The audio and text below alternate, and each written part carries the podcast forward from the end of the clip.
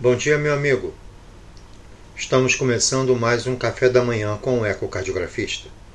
Hoje, o tema será talvez um dos temas mais importantes daqueles colegas que trabalham nas unidades hospitalares, aqueles colegas que trabalham nos hospitais, nos centros de terapia intensiva e até mesmo em serviços de home care. As doenças do pericárdio talvez sejam o grupo de doenças onde você precisa ter a maior atenção, não somente a conceitos, mas também a tentar identificar os achados que vai diferenciar, por exemplo, uma cardiomiopatia restritiva de uma pericardite constritiva. Então, nesse bate-papo sobre doenças do pericárdio, vamos fundamentalmente conversar sobre três condições. A primeira condição é o derrame pericárdico. Lembrando que o derrame pericárdico, na sua grande maioria das vezes, é uma consequência de um processo inflamatório do pericárdio, ou seja, a conhecida pericardite. Lembrem que a pericardite ela inicia com um processo agudo e depois, dependendo se essa inflamação persiste ou não, além de três meses, ela cronifica. Ela agora se chama de um processo crônico. Então, a pericardite aguda, o processo inflamatório do pericárdio, ele pode gerar complicações, dentre elas o derrame pericárdico. Não é obrigatório que todo paciente com pericardite aguda obrigatoriamente desenvolva derrame pericárdico. Muitas vezes ele já pode partir para um processo crônico ao passar do tempo. Agora veja, quando a gente tenta falar um pouquinho sobre o pericárdio, eu preciso conhecer um pouco o pericárdio. O pericárdio, na verdade, ele é uma cavidade. Essa cavidade pericárdica, ela é formada por duas lâminas. Uma lâmina chamada pericárdio visceral e a outra lâmina chamada pericárdio parietal. Entre essas duas lâminas existe uma quantidade de líquido que, na grande maioria das vezes, funciona como uma lubrificação entre as membranas, entre o pericárdio visceral e o pericárdio parietal. Lá dentro, nós temos no máximo 35, 50 ml desse volume, desse líquido, que serve como uma substância para diminuir a, a tração entre os dois folhetos. Agora presta atenção. Lá dentro do saco pericárdico, eu tenho que tentar entender que existe uma pressão dentro dele. A pressão dentro do saco pericárdico ela é uma pressão negativa. Isso é bom ou isso é ruim? Veja, a partir do momento que a camada que envolve o coração apresenta uma pressão negativa durante a diástole, isso com certeza vai nos ajudar no momento que o ventrículo direito e esquerdo se enchem. Então, eu preciso lembrar esse conceito. As condições fisiológicas do pericárdio favorecem a diástole. A pressão negativa da cavidade pericárdica favorece o enchimento diastólico, tanto do VD quanto do VE. Agora preste atenção. Existem funções. O pericárdio não é somente algo que diminui a tração entre os componentes. Uma das funções importantes do pericárdio é limitar o enchimento das câmaras. Veja, se eu tenho algo externo ao coração, ele vai conseguir, de acordo com a sua elasticidade, ele vai conseguir fazer com que você não aumente os volumes dos ventrículos excessivamente. Outra coisa importante, se eu evito que haja um aumento excessivo das câmaras do coração, ele também vai diminuir os graus de regurgitação, seja mitral, seja tricúspide, seja aórtica ou pulmonar. Então existe também um componente de diminuir, de segurar as regurgitações valvares. Ele também ele faz um contrabalanço do débito cardíaco, porque nós sabemos que existem condições que geram a interdependência ventricular. Quando eu tenho um lado ejetando mais, eu tenho um lado ejetando menos. Existe um equilíbrio para manter esse esvaziamento em padrões de normalidade. Outra coisa importante: o pericárdio também é uma barreira mecânica para a infecção. Nós sabemos que às vezes eu até posso ter um processo de uma infecção do músculo, uma miocardite, às custas de uma complicação do pericárdio.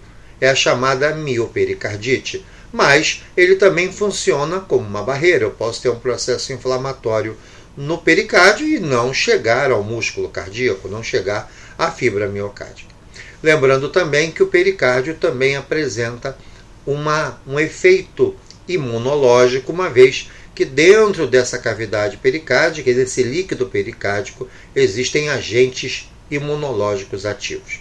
E outra coisa importante, o pericárdio ele vai neutralizar os efeitos que a respiração e a mudança de posição podem gerar no coração. Então vejam, quando a gente começa o nosso exame, e geralmente no nosso corte para external longitudinal de câmaras esquerdas, você vê que no começo você abandona um pouco o VD e o pericárdio. Esse tema de hoje vai tentar fazer com que você entenda a necessidade de olhar para o pericárdio já nesse momento.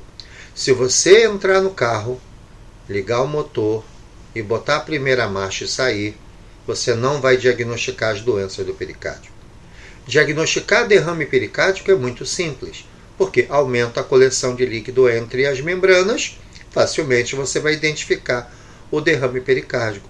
Mas o bonito, o elegante, a excelência é você conseguir ver o brilho excessivo do pericárdio, é você conseguir ver o anel valvar mitral movimentando-se diferente, ou seja, o anel lateral com velocidades diastólicas menores do que o septal. Isso vai sinalizar que existe cálcio no anel.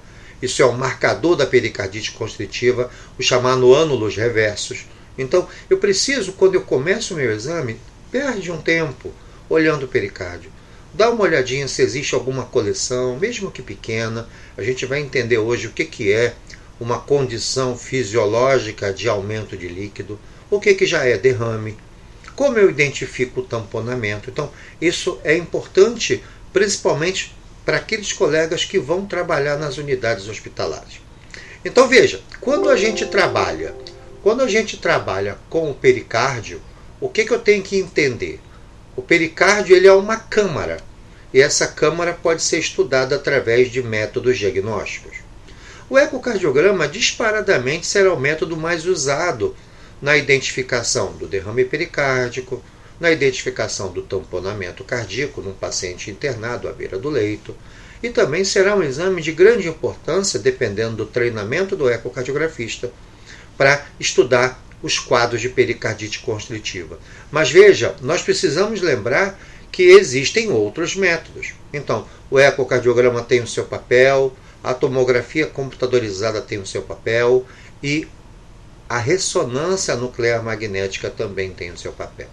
Mas lembrem, o primeiro método que vai ser utilizado na grande maioria das vezes é o ecocardiograma. Seja na sua forma fixa, seja na sua forma portátil, seja na sua forma de hand, na mão, dentro de uma ambulância, será ele que será o primeiro exame a ser realizado. Agora veja, quais são os benefícios do ecocardiograma? Primeiro, um exame de primeira linha, Segundo, é um exame que está disponível na grande maioria dos hospitais. Terceiro, um exame barato quando comparado à tomografia e ressonância. Não utiliza radiação, não tem risco e você pode utilizar em qualquer lugar. Quando eu penso na tomografia e na ressonância, eu preciso sinalizar que esses dois exames eles dão uma informação anatômica mais precisa. Então, se eu precisar medir o espessamento do pericárdio, Obviamente, a tomografia e a ressonância serão muito superiores. Agora, o grande papel da tomografia e da ressonância é para estudar características teciduais.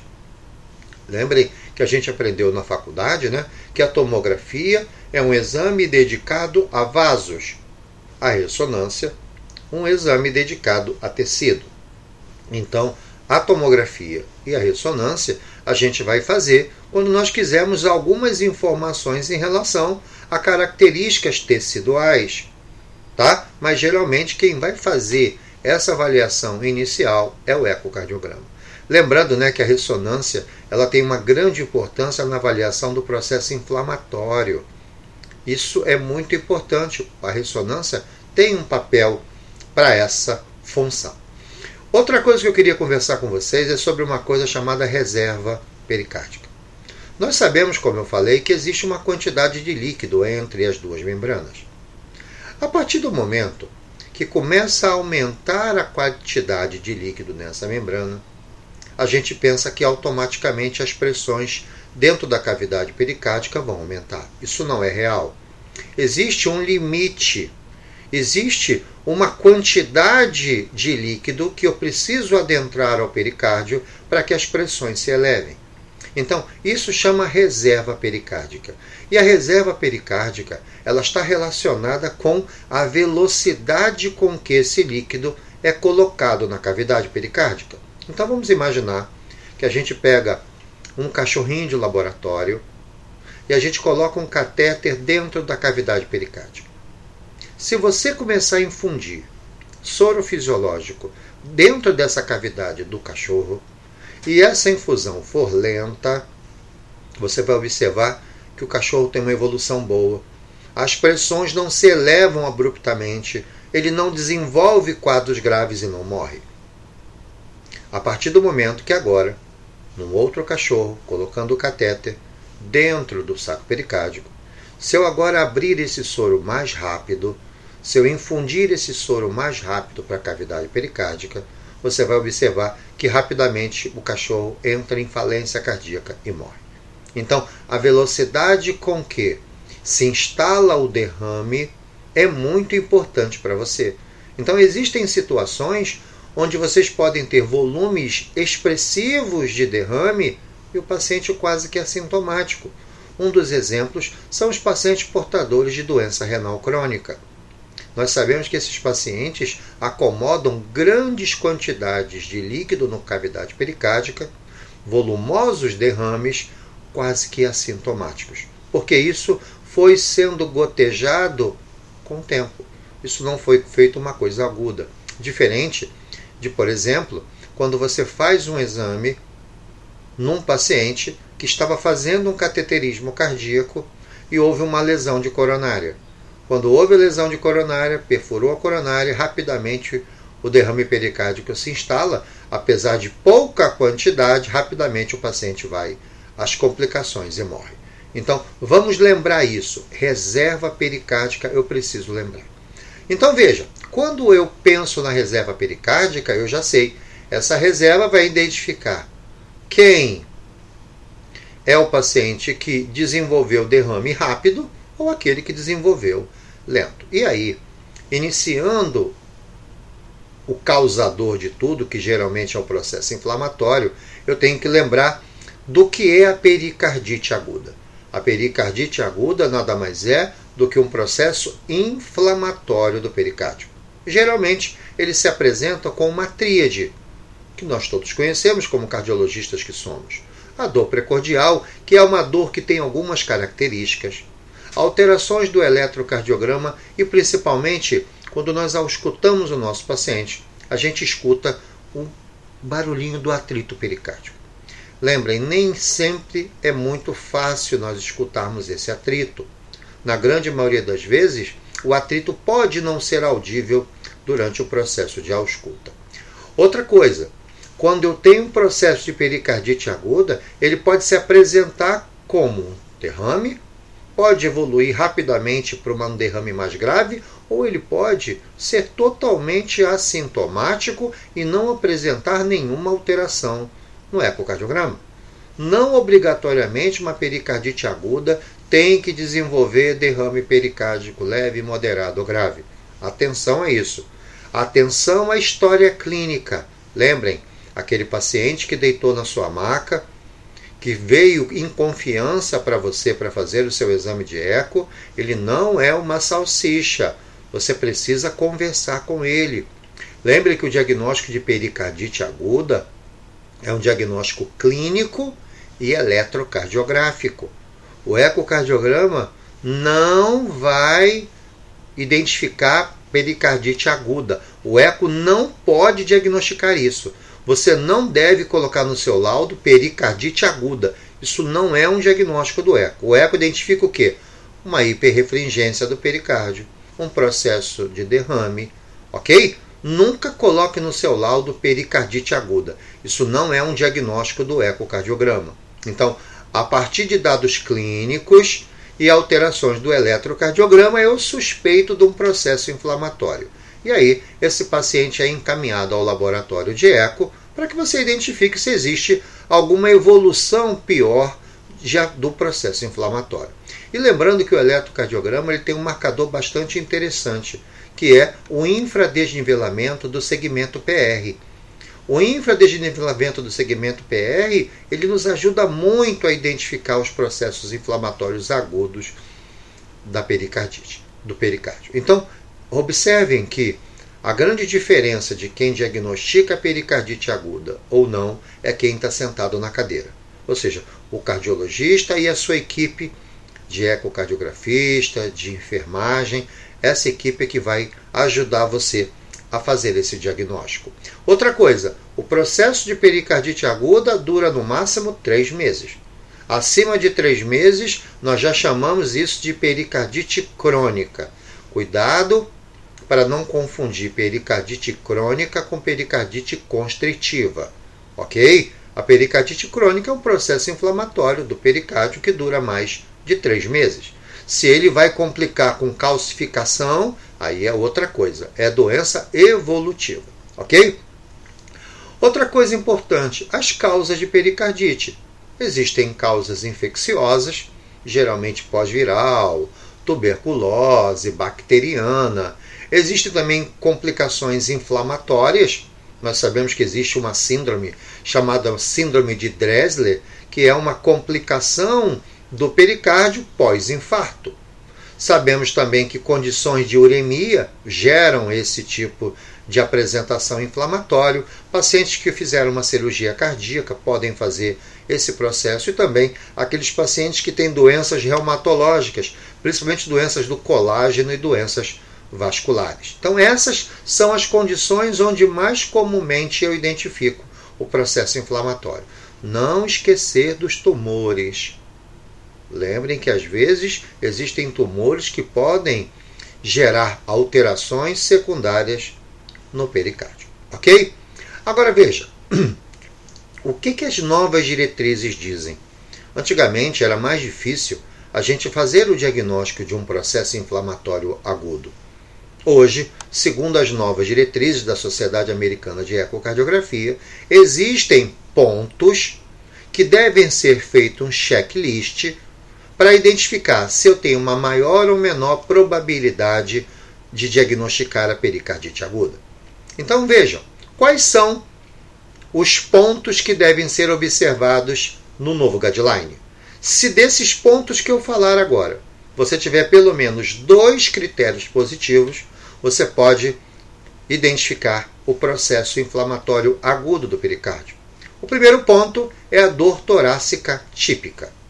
O segundo ponto é o atrito pericárdico auscultado durante o exame clínico. Alterações do eletrocardiograma é o terceiro ponto. Paciente que tinha um derrame pericárdico e agravou, ou que não tinha e apresentou, é um outro ponto. E existe o realce tardio, utilizando o gadolínio na ressonância, e quando você faz o exame laboratorial e você observa é, a elevação da proteína C reativa ultrassensível ou convencional. Então, são seis tópicos. Se eu tiver desses seis, dois positivos, eu já posso definir que existe o processo inflamatório agudo do pericárdio. Não podemos esquecer isso. Isso agora é uma norma da diretriz. Outra coisa importante, gente, quando eu tenho o eletrocardiograma desse paciente, a gente vai observar principalmente, como eu falei, as alterações do segmento PR. O infradesnivelamento do segmento PR, ele é um marcador para o diagnóstico. Outra coisa importante, como graduar agora a evolução desse processo inflamatório? A pericardite aguda ela pode desenvolver, como nós falamos anteriormente, o derrame pericárdico. Esse derrame pericárdico, ele geralmente ele só pode ser identificado pela equipe médica através do raio-x quando essa quantidade de líquido no saco ultrapassa 250 ml. Eu preciso memorizar isso. Por isso que o raio-x, apesar de sempre ser feito, algumas vezes ele pode não ver o derrame pericárdico. Ok? Eu tenho que ter mais que 250 ml. E lembrando, acúmulo de líquido lento pode gerar até 1000 ml no saco, sem sintomas e sem elevação importante de pressões intrapericárdicas. Porém, acúmulo rápido, já 100 a 200 ml, já pode criar um colapso do coração. Qual é o percentual de pacientes com derrame pericárdico que vão desenvolver a condição mais dramática dessa série, que é o tamponamento cardíaco? Graças a Deus, apenas 3% dos derrames pericárdicos vão desenvolver a sua forma mais grave, que é o tamponamento cardíaco. Outra coisa importante, o como eu graduo o derrame pericárdico. Nós podemos graduar pelo diâmetro do saco, pela quantidade de sacos que eu identifico, mas também posso graduar pela quantidade de líquido. Pela quantidade de líquido fica um pouco mais subjetiva, porque nós temos uma dificuldade enorme de medir esses diâmetros e principalmente medir esses volumes, porque nem sempre eu consigo visualizar toda a cavidade pericárdica. Mas a princípio, pelos documentos, nós vamos ter um derrame pericárdico leve quando a quantidade de líquido entre as membranas estão entre 50 e 100 ml. Um derrame moderado entre 100 e 500 ml e um derrame grave acima de 500 ml. Ok?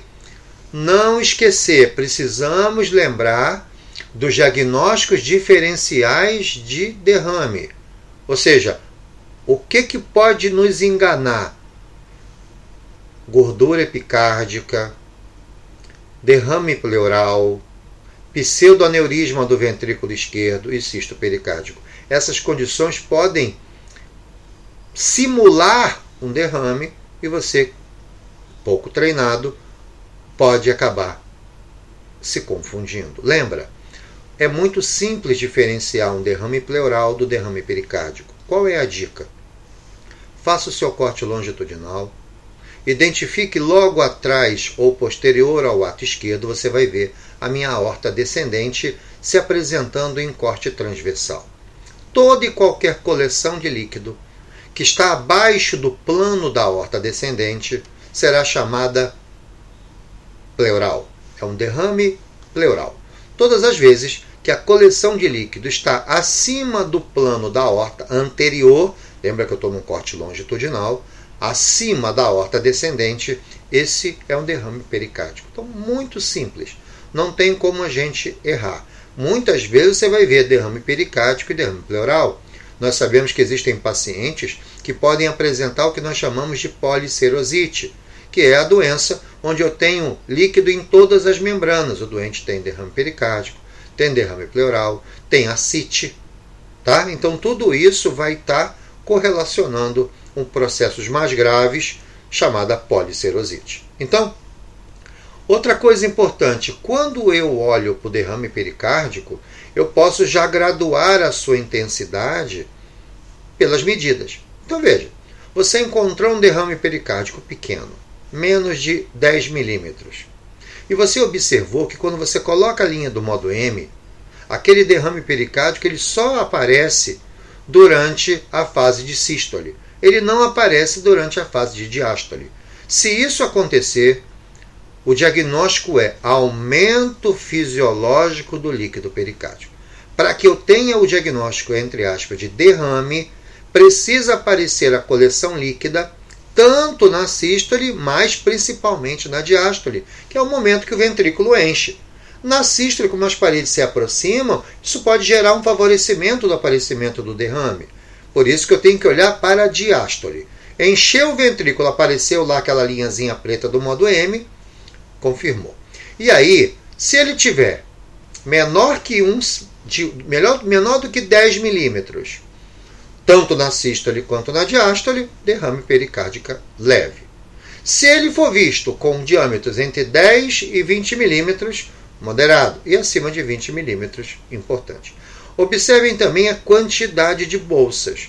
Geralmente, quando você identifica mais de duas bolsas, há uma tendência de você automaticamente classificar esse derrame como um derrame moderado. Ok isso? Então veja, é importante eu relembrar como identificar o processo de derrame.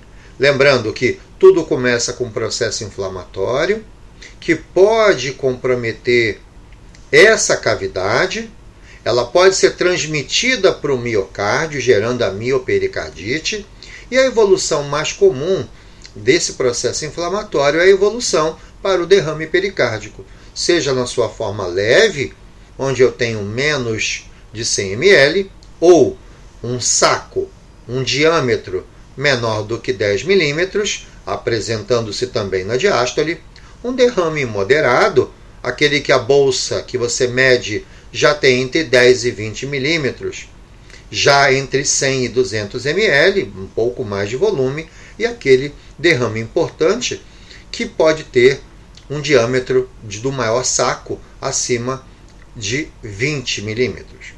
E agora, gente, lembrando que o derrame pericárdico, se não for corretamente tratado e se ele evoluir, ele vai evoluir para uma condição dramática, que é o tamponamento cardíaco. Então, o tamponamento cardíaco será o tema que nós vamos começar amanhã. Amanhã de manhã, às 6h30, novamente no novo encontro, vamos conversar sobre o tamponamento cardíaco. Nós sabemos que o tamponamento cardíaco é um diagnóstico feito através do ecocardiograma. O ecocardiograma vai identificar aquele grande derrame pericárdico, mas lembrem, não é o tamanho do derrame que identifica o diagnóstico do tamponamento. O tamponamento será feito, o diagnóstico, através de manobras que o ecocardiografista faz na hora do diagnóstico. Então, encontrei um derrame pericárdico moderado, o paciente está muito sintomático, eu agora vou fazer as manobras. Vou utilizar o Doppler do fluxo mitral e o Doppler do fluxo tricúspide e vamos observar o comportamento dessas curvas espectrais. Mas vamos deixar isso para amanhã. Nós já estamos chegando às 7 horas, não quero que vocês se alonguem. O nosso bate-papo sempre é uma coisa prazerosa, nunca deve ultrapassar 30 minutos, até porque com 30 minutos a gente consegue bater um papo bem agradável e já estimular também para a agenda de vocês. Tá? Então queria mais uma vez agradecer a presença de vocês. Então amanhã, às 6h30, a gente vai conversar um pouquinho sobre o tamponamento cardíaco. Se a gente não conseguir falar sobre o tamponamento cardíaco até o final, eu me estendo um pouco mais, e depois a pericardite constritiva para finalizar o nosso módulo de doenças do pericárdio. A doutora Thais está perguntando se as aulas ficam gravadas. Ficam sim, doutora. Lá nós temos essas aulas, elas ficam no nosso Instagram, Eco Day by Day, e eles também, essas aulas eu coloco lá no canal do YouTube. Tá? Então você procura lá, Ronaldo Campos Rodrigues, Centro de Treinamento em Ecocardiografia, nós temos um canal do YouTube. Lá no YouTube é colocado todos os cafés da manhã com ecocardiografista. Obrigado, obrigado, amigos, mais uma vez pela presença e a gente se encontra amanhã de manhã novamente com o tema tamponamento cardíaco. Um grande abraço a todos.